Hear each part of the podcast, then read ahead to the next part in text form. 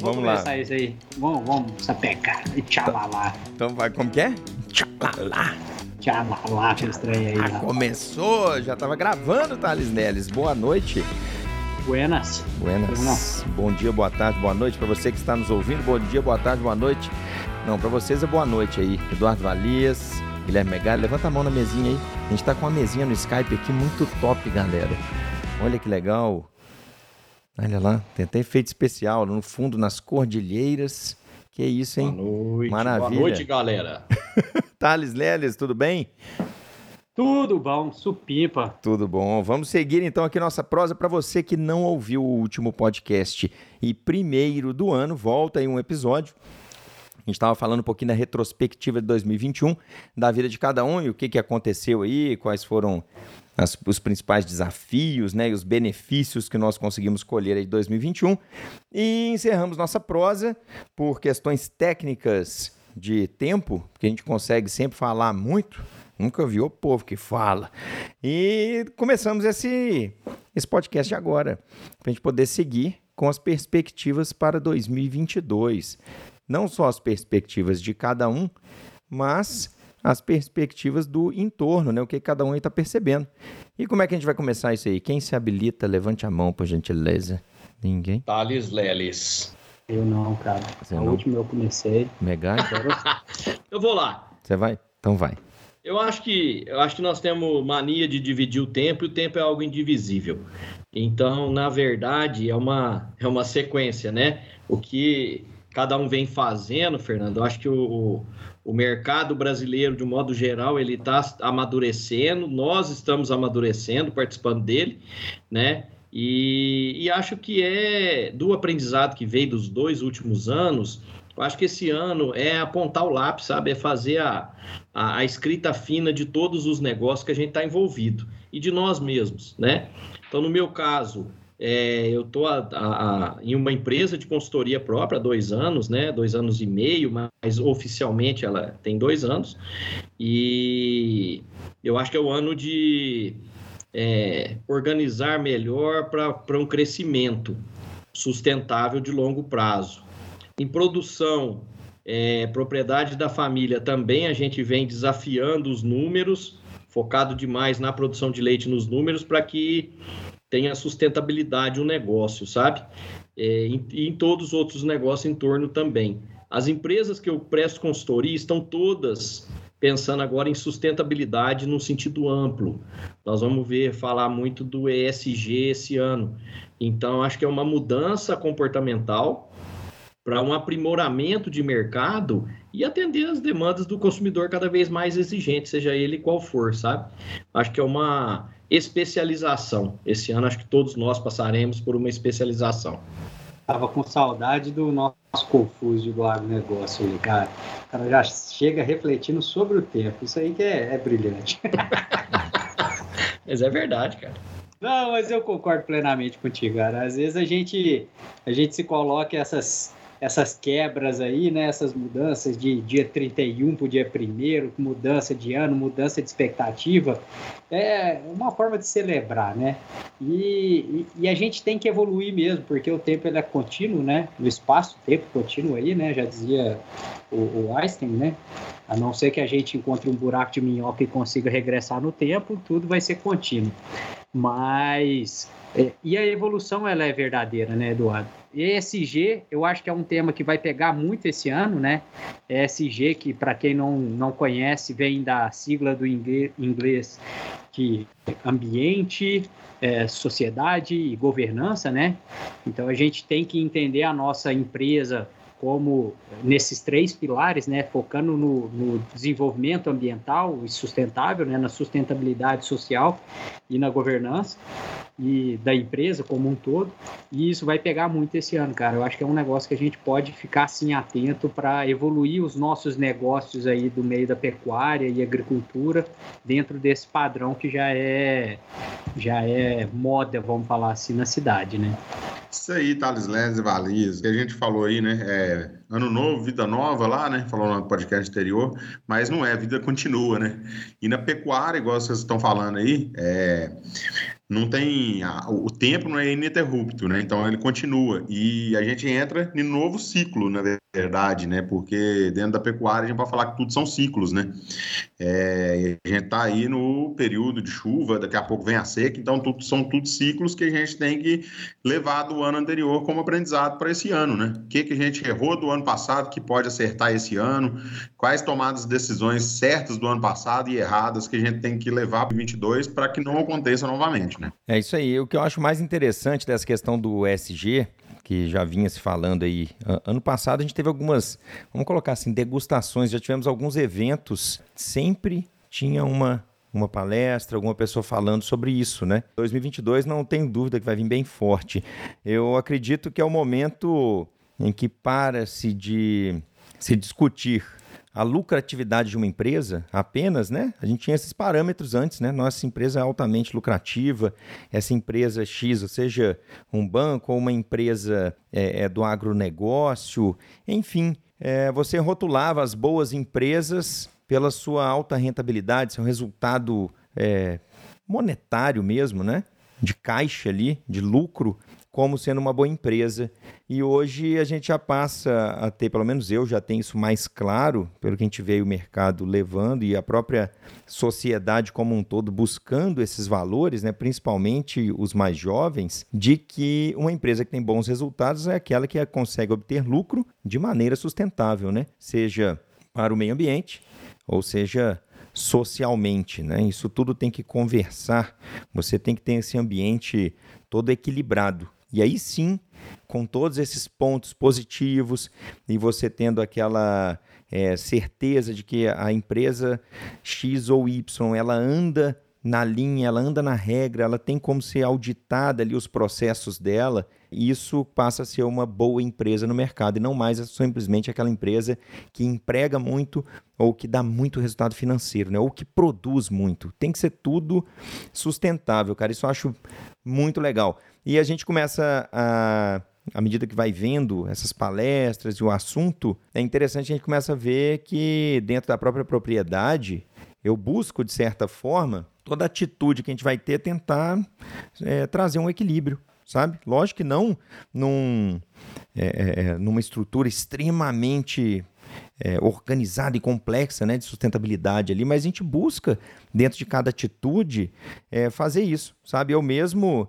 tenho aí em questão, por exemplo, ambiental, e a gente pega a questão de custos aí de é, defensivos, por exemplo, ou adubos né, químicos, a gente, eu tenho uma ideia de buscar cada vez mais uma adubação orgânica, não só pela questão ambiental, por exemplo, mas a questão financeira. A gente tentar buscar alternativas mais baratas para aquilo tudo que a gente já tinha um, um, um modelo criado, né? Um, uma convenção é, natural dentro do agronegócio. Eu preciso daquele produto para ter esse resultado. Quem sabe a gente não pode pensar diferente um pouquinho, né? Falando só isso aí de questão ambiental, é, é enfim, não, não, a gente tem muita coisa para desenrolar nisso aí. Manda ver aí, Eduardo ou Thales que está com a mão levantada? Oh, é, não, é porque eu gosto dessa, dessa ideia aí do, do SG e nessas filosofadas que a gente dá de final de ano com a família, né, sobre o efeito do álcool, eu e meu irmão, a gente estava conversando isso e ele trouxe para discussão um negócio, um ponto que eu achei bem interessante, que é ele, ele falando assim que a, a, a, sociedade, cara, a sociedade, ela de certa forma, ela se apoia em alguma estrutura para atender os anseios dela. É, primeiramente, a sociedade acreditava que os reis, as rainhas, os palácios, eles, eles dependiam a segurança, é, eles que forneciam a questão de alimento, de terra, então eh, se apoiava dentro de uma estrutura hierárquica de uma, de uma monarquia, por exemplo. Depois, com certo tempo, a sociedade transferiu isso para a igreja, onde a igreja era responsável por determinar as regras, por ser o salvo-conduto de todas as atitudes. É, mais recentemente, a gente se apoiava dentro dos governos, onde cada país era responsável pelas regras. E hoje a gente vê, cara, mais recentemente, uma transferência dessa desse alicerce, desse suporte societário para dentro das empresas. Então a sociedade cobra um posicionamento da empresa para atender os anseios dela, cara. E o porquê que a gente estava conversando isso? Quando a gente, e aí trazendo para o agro já, quando nós, proprietários de terra e proprietários de empresas do agronegócio, a gente olha para a sociedade, a sociedade ela tem expectativas sobre, sobre a gente. E quais são essas expectativas? É preservar o ambiente, é ter uma produção sustentável, é entregar um bem-estar animal, é ter é, ética no jeito de conduzir o negócio. Então, é uma demanda que a sociedade traz para as companhias, cara. E, e, é legal pensar isso. Assim como o Eduardo citou lá, é um desenvolvimento. E não é um desenvolvimento só pessoal, é um desenvolvimento nosso como comunidade, como sociedade, sabe? Se a gente enxerga isso, a gente começa a, a, a respeitar mais, às vezes, as discussões e os apontamentos que a sociedade coloca para a gente também, sabe? O ser humano, Thales, ele é moldado inconscientemente para buscar segurança em tudo. Então, essa viagem que você fez no tempo aí, eu leio como a busca pela segurança. E agora, com a explosão da informação, a, todos podem fazer parte de um cinturão de segurança de preservação do mundo. Né? E o medo é que o meio ambiente acabe, que as pessoas morram. Então, é, e aí o, o sustentáculo disso tudo é o agronegócio, que tem feito o seu papel né, que tem feito seu papel. Tem ainda evoluir? Tem. Mas essa reunião da COP26 que aconteceu no ano passado, ela é um marco histórico né, para definições sobre padrões de ESG no mundo. Então, acho que nós temos que estar integrado nisso, não só as empresas. As empresas são alvo porque elas chegam até o consumidor final, elas dependem do, da compra do consumidor, né? E acho que todos os, os atores aí da produção é, seja a produção agropecuária, seja a produção de bens e serviços, são fortemente impactados com isso, sabe? Então é hora de fazer o dever de casa, parar de falar e realmente realizar. Acho que é 22 vai ser o ano da execução. Valiz, isso aí você falou é bem bacana. O seguinte, que eu falo que é novamente é a falta de união do nosso setor, né? Porque se o nosso setor fosse unido e fosse para a televisão, para as mídias e mostrasse o que o campo faz para essa preservação toda, acho que a, vis a visibilidade do setor seria outra, porque eu falo que a gente convive com o pessoal da cidade, ele não entende muito bem no campo, então ele entende o que o pessoal passa, porque é a visão que o pessoal tem das mídias, de tudo, né? Então, acho que falta novamente é a união, o produtor unir e poder divulgar o que o produtor faz para poder combater isso, né? Melhorar é, o futuro, né? Dos, das próximas gerações, né? Concordo, Megali. Eu acho que o agronegócio tem, nós já falamos disso em vários podcasts passados aí. O agronegócio tem uma, um dever de casa a ser feito, primeiro, da comunicação interna. O agro é muito grande, é muita gente falando por muita coisa, sem um, um, um senso comum, e também falar com a população urbana, né? E realmente conhecer a realidade. É 100% perfeito? Não, não é mas a evolução mostra, os dados, os indicadores oficiais mostram a evolução que tem. Hoje nós temos muito menos terra degradada no Brasil do que tinha há 10 anos atrás. Né? Isso, para mim, é um, é um marco, sabe? É um trabalho que vem sendo feito silenciosamente, né? sem saber se comunicar com o campo. Só um exemplo, né? Mas concordo com você. É, quando a gente pensa em comunicação no agro, aí, o, o Megali, e fala de união dos produtores, né? Eu sinto falta, sabe do que, cara? De.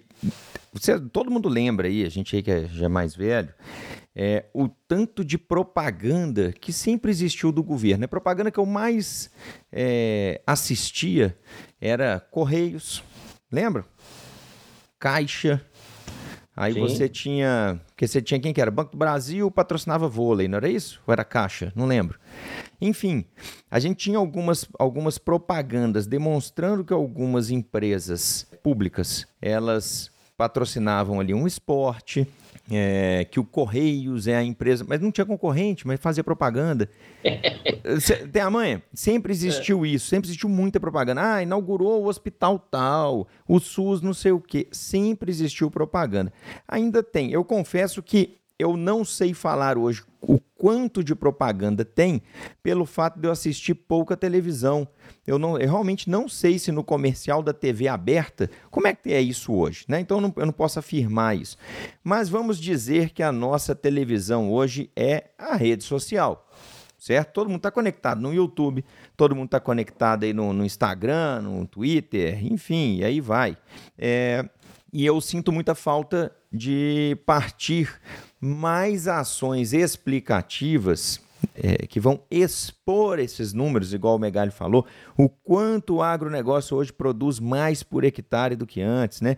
É, o que, que significa realmente essa questão do crédito de carbono com a pecuária, né? A, a, a história real desse sequestro do carbono, essa, essa operação é deficitária ou não é? Quais são os planos que, que o governo tem é, para um futuro aí da agropecuária? Expor uns números que o Valias é, constantemente coloca aqui no, nos podcasts, são o, é aquele mapa da fome mundial que seja, a, a, o crescimento da população mundial, que vai ser necessário cada vez produzir mais alimento né? E um, uma proteína que não vem do animal é muito cara de ser produzida. Enfim, a gente, eu, eu acredito que a gente tinha que ter algo que viesse mais do governo, que colocasse isso, escancarasse na cara do cidadão a todo momento. Pessoal, olha o quanto o campo é importante, olha o quanto o campo preserva sabe? Tentar passar isso. A gente sabe que se hoje coloca, tem uma fatia da, é, é, da população que vai criticar qualquer coisa. A gente sabe disso. Né? Qualquer coisa que expor lá, a gente preserva tanto. Aí chega a galera e. Não, não, não preserva nada, isso é mentira. Aí põe uma foto de um cara derrubando a árvore lá na Áustria, sacou? Enfim, e outra, tem pessoas que são malfeitores dentro do país também. Tem gente que não preserva porcaria nenhuma. Tem gente que cria gado errado, tem gente que não preserva nascente. Isso existe no mundo inteiro né? Mas isso é uma minoria hoje? Como é que estão esses números? Eu acho que precisava de vir mais do governo, colocar isso e tá, escancarar na cara do povo, fazer ações na rua, sabe? De mostrar o quanto é precioso produzir alimento e o quanto é necessário. Porque o pessoal parece que vive no mundo da lua hoje, cara. A galera da internet aí, principalmente os mais jovens aí, bem extremistas, os caras saem xingando qualquer coisa porque tomou partido de alguma coisa e, e, e não tem nenhum fundamento. O que a gente vive aí, um tanto de desinformação por pessoas que nem do agro são. Né? Então, por onde tem que vir essa comunicação, sabe? Quando a gente fala, Megalei, de o produtor tem que ser mais unido, a gente tem as cooperativas, né? Tem aí os vizinhos e tudo mais, mas como é que esse produtor vai pôr a voz dele lá na frente? Será que é o produtor? Cada produtor pode criar um canal na internet, enfim, ele pode, a cooperativa pode ter um canal, o sindicato, mas pô, será que a gente não tinha que ter uma super produção cinematográfica e, e botar propaganda para frente para poder mostrar? E isso não significaria altos investimentos. Eu acho que aquela coisa de gastar à toa. A gente está gastando para conscientizar o mundo, ou o Brasil, na verdade, né? Que é necessário produzir alimento e que cada vez mais busca se produzir mais alimento em menos área, com menor custo e com menos impacto ambiental, porque é só assim que vai ser sustentável. Enfim, o que, vocês acham disso? De onde tem que vir essa tão bendita comunicação que a gente sempre fala? Comunicação do agro é falha, o povo do agro não é unido, não sabe fazer, mas e aí? Como é que resolve isso? Ô, Fernando, eu queria aproveitar, cara, é, que você começou a falar aí sobre propaganda e, e aí me veio a memória, cara, um negócio que a gente chama de soft power, né? Soft power é um modelo como as, as nações, os países se colocam perante o mundo através de, assim, como eles impactam na cultura de outro país de uma forma sutil, sem o poder da força armamentista, vamos falar. Exemplo, os Estados Unidos conseguem impactar na, na população chinesa através do da NBA através do futebol americano. A Coreia do Sul ela impacta no mundo através do, do K-pop, né, que está tá aflorando no mundo. O Japão através dos desenhos lá dos mangás. Então cada país ele se identifica dentro do mundo de alguma forma e utiliza o que ele tem de bom para vender e influenciar outros países, outros consumidores, cara. Soft power. Isso é uma coisa brilhante. Por que, que, a gente, no Brasil, a gente não utiliza o agronegócio como nosso soft power? Porque quando o mundo olha para a gente, ele teria que enxergar para a gente como o país que mais protege a é, floresta, com que mais preserva, o país que tem maior capacidade de produção de alimento do mundo, e teria que enxergar para a gente, enxergar o Brasil, cara, como, não vou falar um Salvador, mas pelo menos com um olhar de, é, cara, de cuidado e de zelo e de, no mínimo, respeito muito grande. E a gente se deixa perder nisso, cara. A gente perde nisso através de ataque, através de agressividade com o nosso cliente, através de é, a gente comentou hoje lá no grupo que eu estava falando, é, de é, reações do agronegócio, cara, que são simplesmente o medo de uma. Bom, é, é eu não quero contextualizar aqui o negócio para não entrar numa, numa seara meio, é, meio perigosa, vamos falar assim. Mas muitas vezes eu vejo um agro reativo, sabe? Pô, se uma Anitta, se algum ator da Globo lá do Rio de Janeiro falou mal do agronegócio, cara, a gente não tem que bater nos caras. A gente tem que educar. Educar com o nosso soft power. E a gente não utiliza isso a nosso favor. Pode ser um negócio do governo, mas também pode ser um negócio da cadeia, sabe? Acho que isso aí é tudo construído. Assim como eu falei no início, a sociedade ela coloca a esperança dela em algumas coisas. O ESG ele coloca a responsabilidade dentro das companhias. Quando a gente enxerga a fazenda, a gente enxerga o produtor rural como uma empresa, aí você começa a entender mais o mercado. Eu acho que a gente pode trabalhar muito mais fácil unido dentro desse sistema e impor o nosso soft power. Concordo, Thales. E assim, ó, voltando no, no, no tema do Fernando Viana, a, o papel governamental, cara, é de vender o país lá fora. Os embaixadores estão lá para isso. Eles são, na verdade, é, vendedores do país. Eles têm que buscar oportunidades. Nós estamos vivendo um momento, na minha opinião, feliz no mercado externo. O Brasil está se colocando, sim, como a grande potência do agronegócio e sendo reconhecido por isso. Quando você enfrenta o mercado e afronta é, status quo estabelecidos há centenas de anos, você tem uma reação natural, né? Que é uma reação de concorrência. E aí, mais uma vez, a diplomacia do país é muito importante, né? Então, vejo dois pontos. Um ponto é Brasil para o exterior, outro ponto Brasil para o brasileiro. Nós temos hoje muita informação, mas bilhões de opiniões. Então, o que eu penso, assim, ainda bem que o agronegócio brasileiro conseguiu fazer comida barata para todo mundo. Hoje nós temos uma população muito melhor alimentada na frente do computador emitindo opinião. Né? Então, aí como fazer com essa comunicação interna? Aí eu acho que também a cadeia, todas as cadeias se unirem, nós não temos uma instituição do agro, agro, Existem associações de café, de leite, de boi, né, de soja, aprosoja, abramilho, né? Mas o que é o agro? Sem ser o governamental, que o Ministério da Agricultura tem feito um excelente trabalho na minha visão, né? Mas o que é o agro? Qual qual qual federação nos representa de verdade? Valias, é, isso aí que você fala, eu acho bacana, mais interessante, porque também tem um, um, eu falo que o Brasil também tem essa particularidade, que é o quê? É um país muito grande, né? Unir tudo isso também não é fácil pela extensão territorial, né? É, então, eu vejo que isso pode ser, sim, uma dificuldade que tem para poder fazer essa integração, porque as associações todas, eu falo, ela está brigando pelo interesse da sua associação, ah, você é a ProSoja, está brigando pela soja, está nem para o outro. Então, tinha que dar um jeito no país de criar uma associação que integrasse todas, né? Que fizesse todas elas conversarem, comunicarem, para assim criar um programa a favor do agro. Porque você pega qualquer atividade, o pessoal está no campo mostrando, está tá na, nas mídias mostrando como funciona tudo, e o agro não. O agro, a população não tem informação, é zero. O pessoal, muitos da cidade não sabem nem quantos tetos tem uma vaca, então nem sabe que o leite sai do teto da vaca. Então, acho que isso aí é até na escola. Talvez levar essa informação na cultura, né? Para começar lá de baixo. É, e só para complementar, é, pela primeira vez na história, e talvez a única vez na história, o Brasil teve alguém concorrendo ao Prêmio Nobel da Paz. Né? Isso é um fato extremamente relevante para o país. Né? Quem foi? Foi o ministro Alisson Paulinelli, que revolucionou o agronegócio brasileiro. E qual a minha surpresa? Muita gente do meu convívio nem sabia quem era. Né? Então, olha, olha o gap que nós temos de autoconhecimento aqui no país.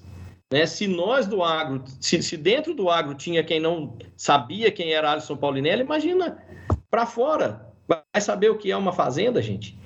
Né? Então, é um tema extremamente re relevante e urgente.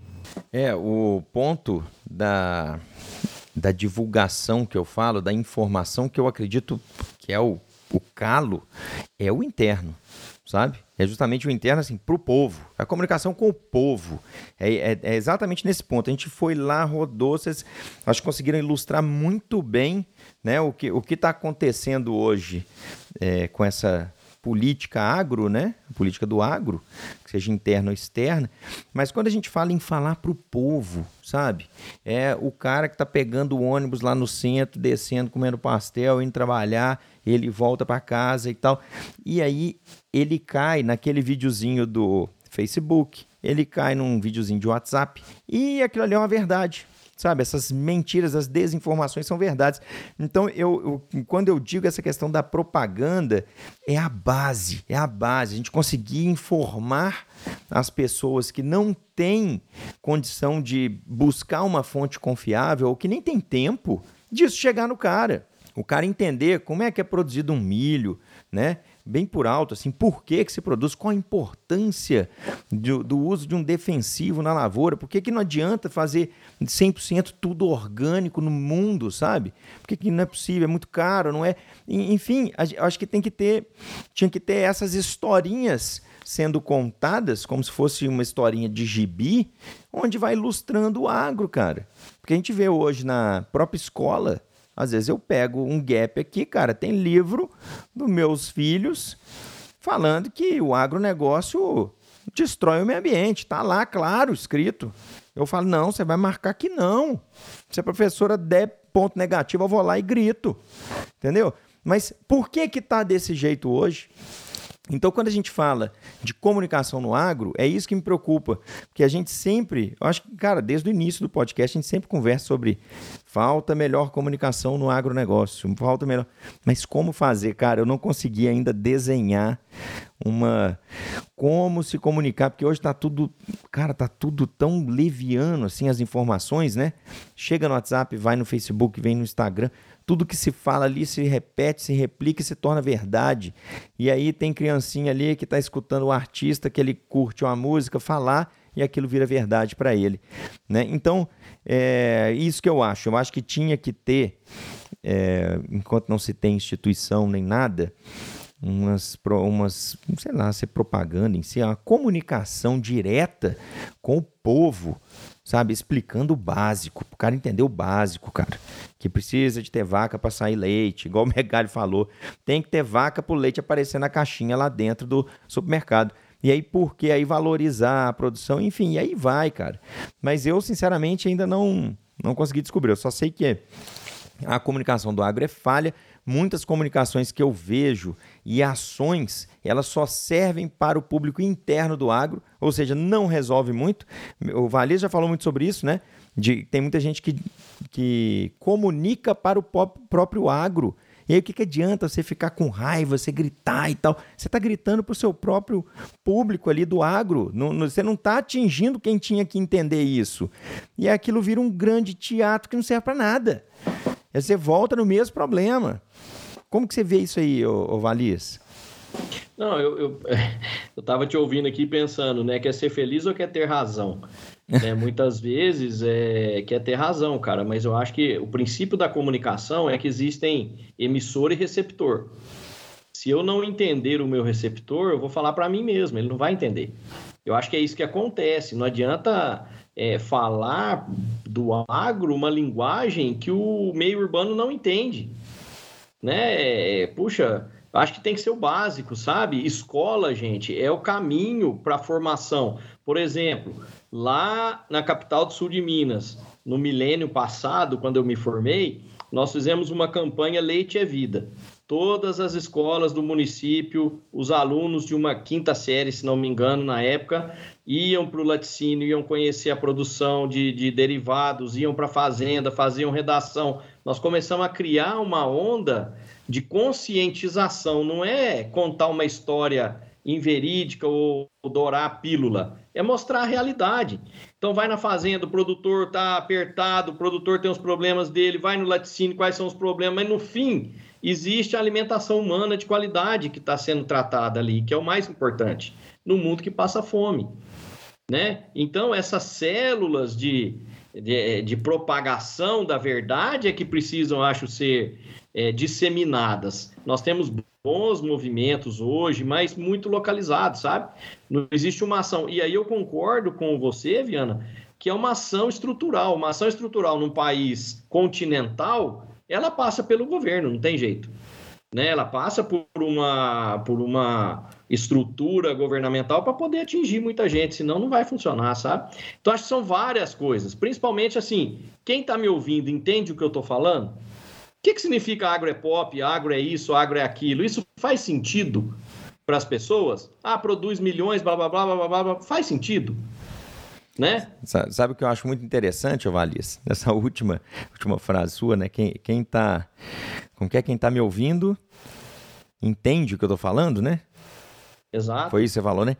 O problema que a gente mais vive hoje é quem está me ouvindo ou quem deveria estar me ouvindo. O cara quer ouvir ou quer entender.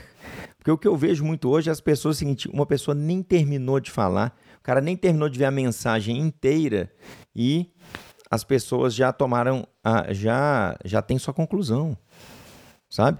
Então, isso é muito importante. Eu acho que essa questão do o, o tempo, né, o foco das pessoas em ouvir, a intenção em entender, querer entender, querer aprender ou querer é, é, escutar um assunto para depois tomar suas conclusões, está difícil, cara.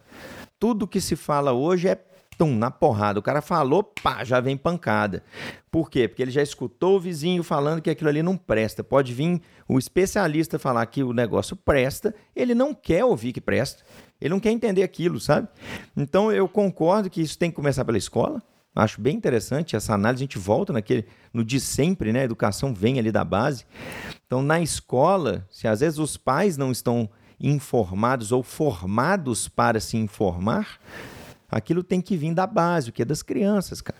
E começar com um plano, vir trazendo e tal.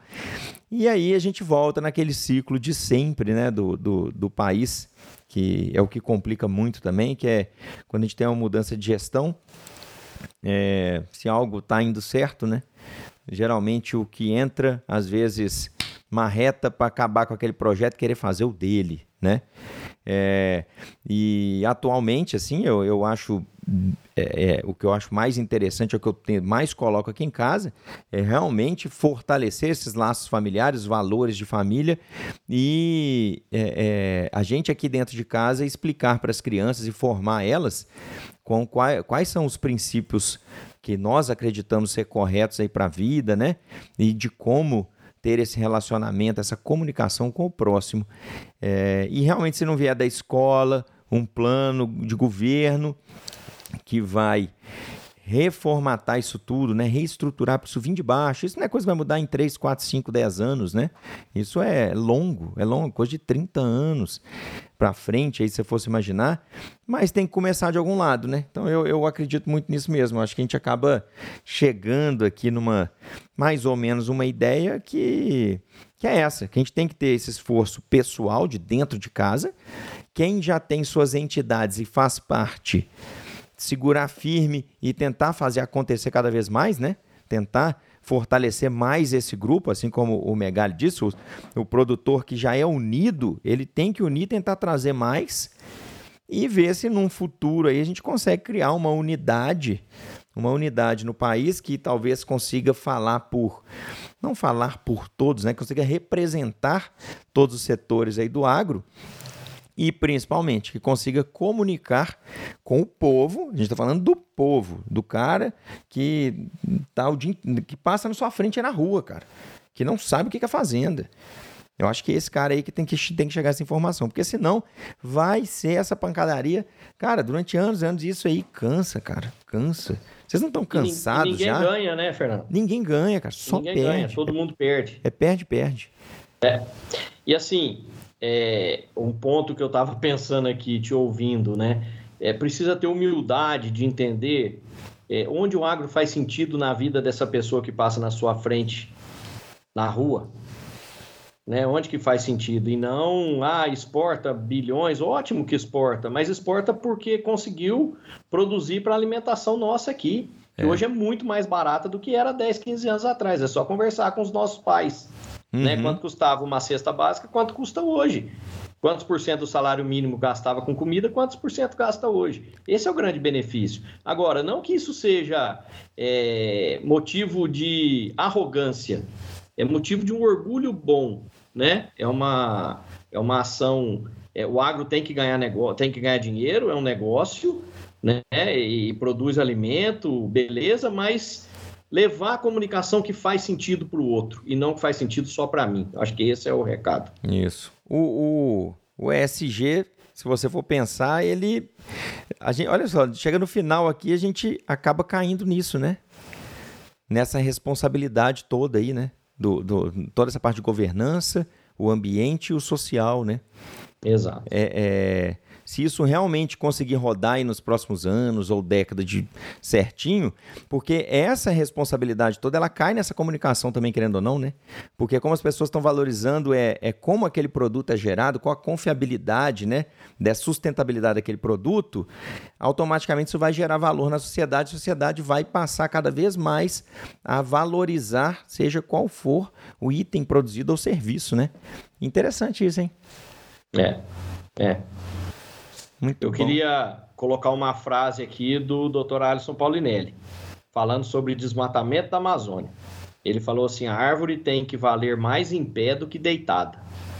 Né? Ele quis dizer de sustentabilidade. Eu acho que o Brasil tem ótimos exemplos disso, é o que a gente está falando. É, é, é, poder comunicar o que tem de bom para o meio urbano parar de desconfiar e passar a confiar no agronegócio sentir orgulho, no bom sentido da palavra, do trabalho que tem sido feito, que é um dos melhores do mundo, sem dúvida. É, eu acho que não tem nem mais nada para falar depois desse último discurso seu aí, cara. Depois dessa aula do nosso oráculo. Muito bom, muito bom. A prosa de 37 minutos e 49 segundos, 50, 51, 52 nesse momento. Thales Leles já caiu da cadeira, não estou vendo. Eu mas... também não estou vendo, Thales. Desde quando o Thales caiu da cadeira aí, do, no, aí, no Skype? Eu estou é porque eu tive que fechar aqui, porque começou a aparecer um monte de menino aqui, enchendo o saco, e eu desliguei a câmera e o microfone. Tá bom demais. Então é isso, pessoal. Muito obrigado aí pela atenção é, sua aí que está nos ouvindo. Obrigado aí, Guilherme Megali, pela presença na nossa mesa ilustre aqui. Hoje a gente tem que gravar as imagens. Você está gravando, né, Megali? Tá tudo salvo. Olha, cara, a gente poderia lançar isso aí no, no, no YouTube, hein? Bora lá. Fica legal, vamos, vamos pensar nisso aqui. Eduardo Valias, muito obrigado. Fernando Viana, muito obrigado. Por nada. Ô, Thales, apareceu de novo aí. Thales, fala, fala uma frase para encerrar o podcast. A frase boa, daquelas que só você sabe. Tá no mudo, cara. Tá no mudo. De novo. Foi mal. Vai lá. A, frase para finalizar, cara. Chave de ouro. Lembra que é o segundo episódio do ano tá? E que se ela for muito ruim, a gente vai perder o ouvinte aqui. Então tenta Ele fazer. no Google aí, eu vi, hein? É, dá um Google aí e distorce ela, vai. Vai, vou tá, fazer vai, igual, vai. vou referenciar aqui o Eduardo Valias, né? Essa veio de, de Parmênides, o, o nosso filósofo grego. Não sabendo que era impossível, foi lá e soube. É. Ou foi lá e fez? Falei que ele tinha que fazer algum trem meio trocado. tchau. Obrigado. Dá um tchau, obrigado aí, galera.